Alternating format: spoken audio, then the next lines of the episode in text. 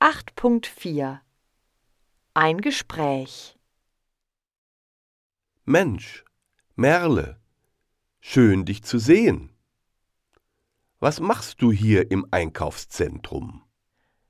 Hallo Jona, mein Bruder hat am Wochenende Geburtstag und ich brauche ein Geschenk. Was kaufst du für deinen Bruder?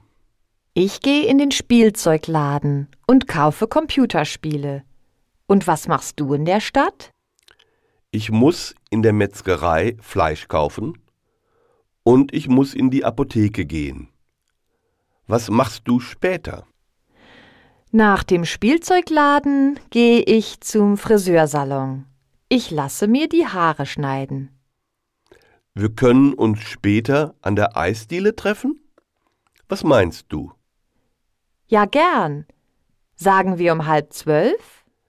Bis halb zwölf an der Eisdiele. Ciao.